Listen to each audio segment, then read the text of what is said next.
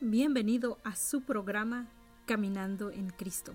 El Señor Jesús les bendiga a cada uno de ustedes. Mi nombre es Jazmín Reyes. Les damos la bienvenida a cada uno de ustedes que oye este podcast, donde cada semana compartiremos la palabra de Dios para que usted pueda oír la palabra de Dios mientras usted está trabajando, manejando o simplemente en la comodidad de su hogar. La palabra de Dios será de grande bendición y para edificación, como Efesios 2.20 dice, edificado sobre el fundamento de los apóstoles y profetas, siendo la principal piedra del ángulo Jesucristo mismo. Le damos gloria y honra al Señor. En esta hora vamos a iniciar este pequeño pensamiento con una oración. Le invito ahí donde usted está, que nos acompañe. Señor Jesús, te damos la gloria y te damos la honra por tu amor y por tu misericordia, Señor. Toda la alabanza y la gloria es para ti, Señor. Toma control, Señor, de esta palabra que va a ser oída, Señor. En el nombre de Jesús te pedimos gracias, Señor, por las oportunidades que tenemos. En el nombre de Jesús. Amén.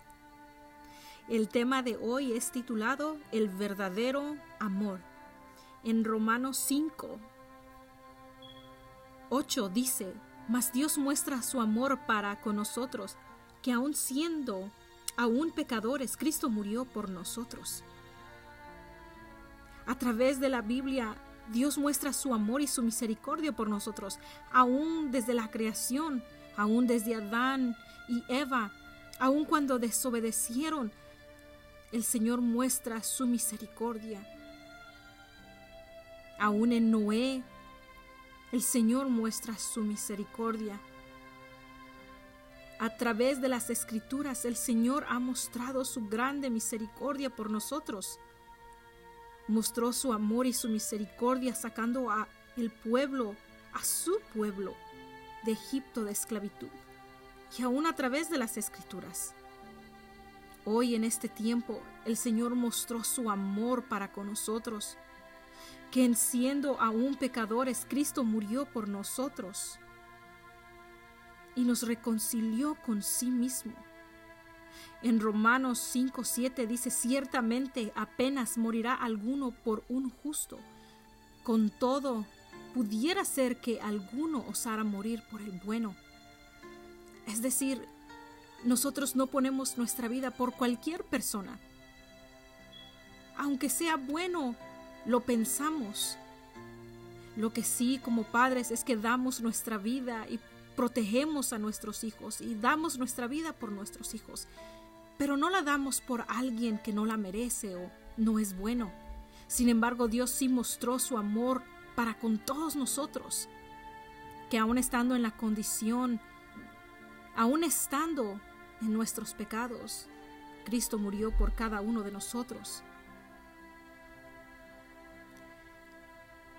Ahora tenemos perdón de pecados por su nombre. Tenemos esa salvación. Ahora, ¿cómo es que podemos obtener esta salvación tan preciosa? Juan 3, del 4 al 6 dice, Nicodemo le dijo, ¿Cómo puede un hombre nacer siendo viejo? ¿Puede acaso otra vez por segunda vez en el vientre de su madre y nacer? Respondió Jesús, de cierto, de cierto te digo, que el que no naciere de agua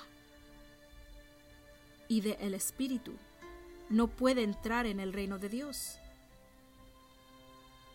¿Cómo puedo yo nacer de nuevo? De agua y de espíritu, como el Señor le respondió a Nicodemo. En Hechos 2.38, Pedro les dijo, Arrepentíos y bautícense cada uno de vosotros en el nombre de Jesucristo para el perdón de los pecados, y recibiréis el don del Espíritu Santo. Aquí, amigo y amiga y todo oyente, está la clave o la respuesta para cómo podemos nacer de nuevo. arrepintiéndonos, bautizándonos en el nombre de Jesús y recibiremos el don del Espíritu Santo. Que esta palabra haya sido de bendición para su vida y que esa semilla de la palabra haya sido plantada en su corazón. Le agradezco su tiempo y hasta la próxima. Dios les bendiga.